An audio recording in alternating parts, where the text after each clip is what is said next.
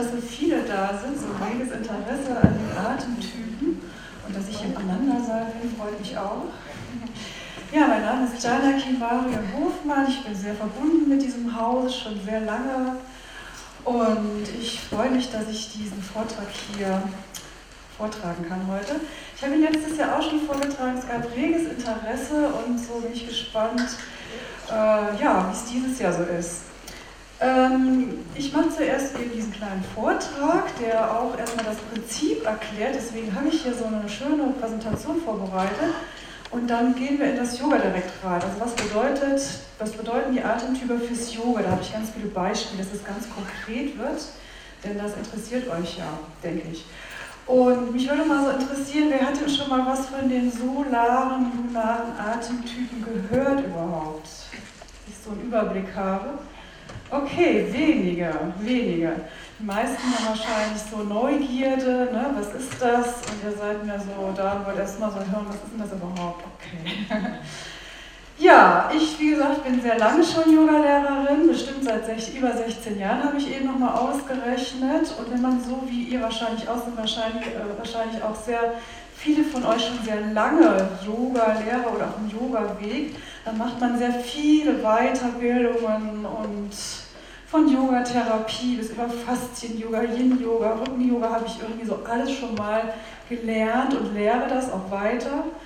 Und besonders im, ja, beeinflusst bin ich durch das Faszien-Yoga. Also ich unterrichte Hatha-Yoga mit sehr viel Faszien-Yoga-Impulsen und sehr typgerecht mittlerweile auch. Und bis, bin ein bisschen abgekommen so vom Yoga-Vidya-Grundstil.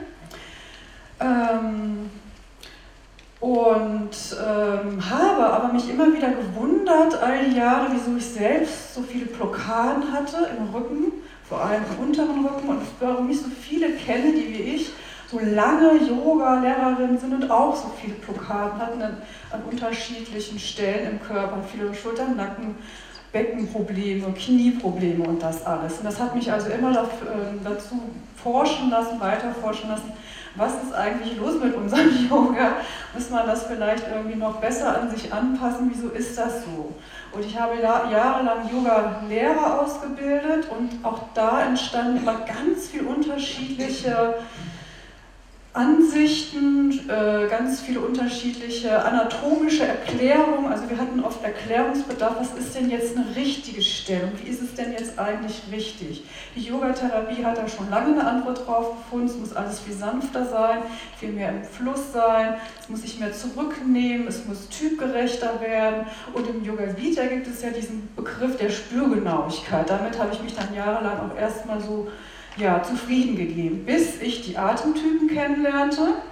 Und die haben so ziemlich alle meine Fragen beantworten können. Also seitdem ich diese, dieses Konzept kenne, weiß ich wenigstens, wieso das alles immer so eine Problematik ergab und wieso wir so viele Blockaden haben und warum, wieso, weshalb und wie sich das alles lösen lässt. Meine Blockaden haben sich komplett gelöst. Und ich stehe mit Bärbel, die hier vorne sitzt, in sehr engen Kontakt. Wir haben das über Jahre, jetzt drei Jahre, sogar du fünf Jahre, tief, tiefstens erforscht. Wir beide sind Yogatherapeuten und haben das erstmal an uns experimentell erforscht und dann an unseren ganz vielen Yogaschülern, weil wir natürlich dachten, ist das denn jetzt auch stimmig für die anderen?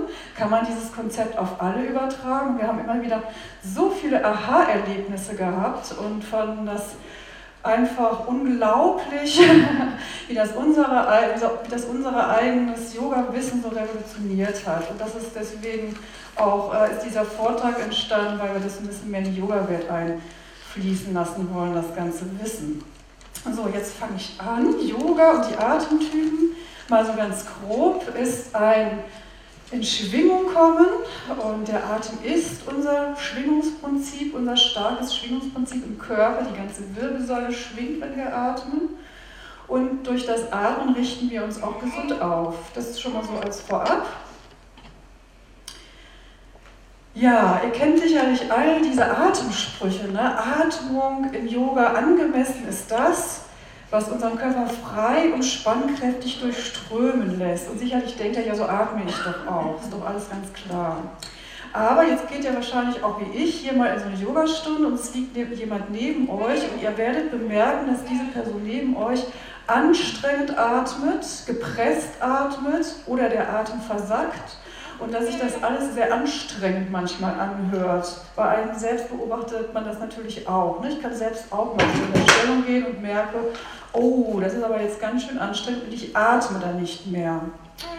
Also wenn zu viel Spannung im Körper ist, dann strömt der Atem nicht mehr frei, sondern er blockiert. Und wenn zu wenig Spannung da ist, versackt der Atem. Und vielleicht kennt ihr das auch, dass es viele Haltungen gibt und ähm, ja, die für uns nicht alle passen. Zum Beispiel, ich habe mal so ein paar Beispiele hier aufgeführt. Es gibt oft Stühle, die nicht passen, auf denen sitzt man nicht gut. Zum Beispiel rutscht man zu weit nach hinten, kann nicht mehr atmen, rutscht zu weit nach vorne, fühlt sich irgendwie auch nicht gut auf diesem Stuhl. Ganz interessant wird das, wenn man zum Beispiel Sänger ist. Diese Atemtyplehre kommt aus, dem, aus der Gesangslehre, darauf werde ich noch eingehen. Dann gibt es Mikrofone, die viel zu weit hoch eingestellt sind und es gibt Sänger, die müssen die Mikrofone erstmal runterstellen. Sie singen sozusagen die ganze Zeit mehr tief in den Boden hinein während die anderen es lieben, sich aufzuspannen und sozusagen nach oben singen und den Raum für sich dadurch weiten. Also Sänger und Mikrofone kennen das, dass sie das ganz ergonomisch auf sich anpassen müssen. Dann haben wir immer wieder im Yoga so viele Asanas, die alle spalten. Zum Beispiel ist das bei mir der Fisch. Ich kann den Fisch nicht mehr halten, obwohl ich es natürlich von meiner Körperhaltung wunderbar könnte. Ich könnte mich wunderbar in die Rückbeuge da reinschieben und ähm, könnte ich alles, aber mein Körper will das nicht mehr. Ich kann da nicht mehr atmen. Mir geht es nicht gut im Fisch. Der klassische Fisch, Fisch ist so für mich nicht mehr, äh, ist keine schöne Asana und ich kann schon gar nicht dann wie ein Fisch im Wasser frei und, und, und, und ähm, durchflutend arbeiten. Während ich aber beobachte, dass das ganz viele wunderbar können. Es gibt viele, die lieben den Fisch und die kommen dann auch in eine ganz tiefe Atmung hinein und erleben da einen sehr weiten, herzöffnenden Raum und für die ist das das Elixier. Also solche Asanas gibt es sehr stark im Yoga, die einen lieben sie, die anderen können sie so nicht mehr halten, oder jedenfalls nicht in der klassischen Form. Ja, dann gibt es natürlich auch so ganz andere Disziplinen, wie zum Beispiel Pilates. Ich bin auch Pilates-Trainerin und ähm, oder auch Ashtanga, Vinyasa und Iyengar Yoga. Da gibt es sehr starke Dogmen, wie man zu atmen hat, wie man sich aufzuspannen hat. Und das ist natürlich auch nicht für alle immer so allgemeingültig. Das ist schon mal die Beobachtung, dass es so viele Konzepte gibt und Dogmen und dass jeder immer so in diesen ganzen Yoga-Richtungen, also ich nehme jetzt zum Beispiel mal einfach Ashtanga, dass so